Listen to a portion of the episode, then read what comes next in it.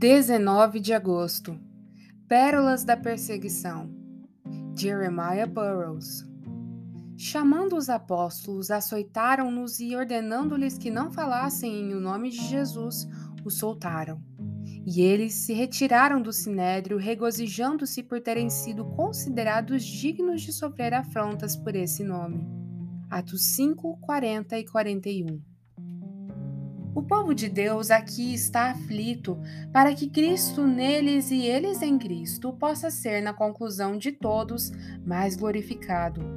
Primeiro, isso ocorre na vitória sobre toda maldade e na destruição final de todos os seus inimigos. Segundo, vemos isso na felicidade deles depois de terem sofrido tantos males. A amargura do sofrimento anterior aplaude a doçura das alegrias posteriores. Terceiro, as aflições deles contribuem para aumentar sua glória. O apóstolo afirma: porque a nossa leve e momentânea tribulação produz para nós eterno peso de glória. 2 Coríntios 4:17. Górdio, um mártir abençoado, a quem Basílio tanto elogia em um discurso, relatou que não considerava perda o fato de ter sofrido vários tipos de tortura. Disse que as torturas não passavam de uma permuta com Deus por glória. Tertuliano expressou-se dizendo que quanto maiores forem os combates, maiores serão as recompensas. Bernard disse que os perseguidores eram os ourives do Pai, que trabalhavam para acrescentar pérolas às coroas dos justos.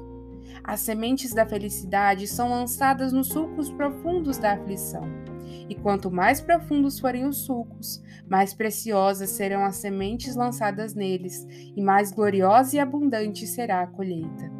Quando se desenha uma imagem gloriosa e bem elaborada, o chão usado deve ser traçado em preto e não em sujeira. Da mesma forma, o nosso chão aqui no mundo pode ser traçado em aflições, mas não podemos permitir que seja traçado em pecado. Vemos então que, embora as aflições sejam uma raiz amarga, delas nascem lindas flores e frutos agradáveis. Não é de admirar, então, em que, embora Deus tenha controle sobre todas as coisas, seu povo vive em condição aflitiva. Devemos aprender com as coisas que Deus determinou que fossem dessa maneira.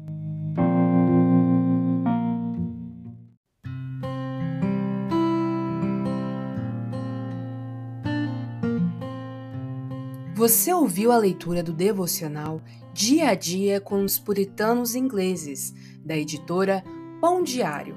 Uma leitura que você encontra aqui no Devoção Diária. Que você possa estar sendo abençoado por essa leitura e compartilhar com outras pessoas, para que elas também possam ser edificadas.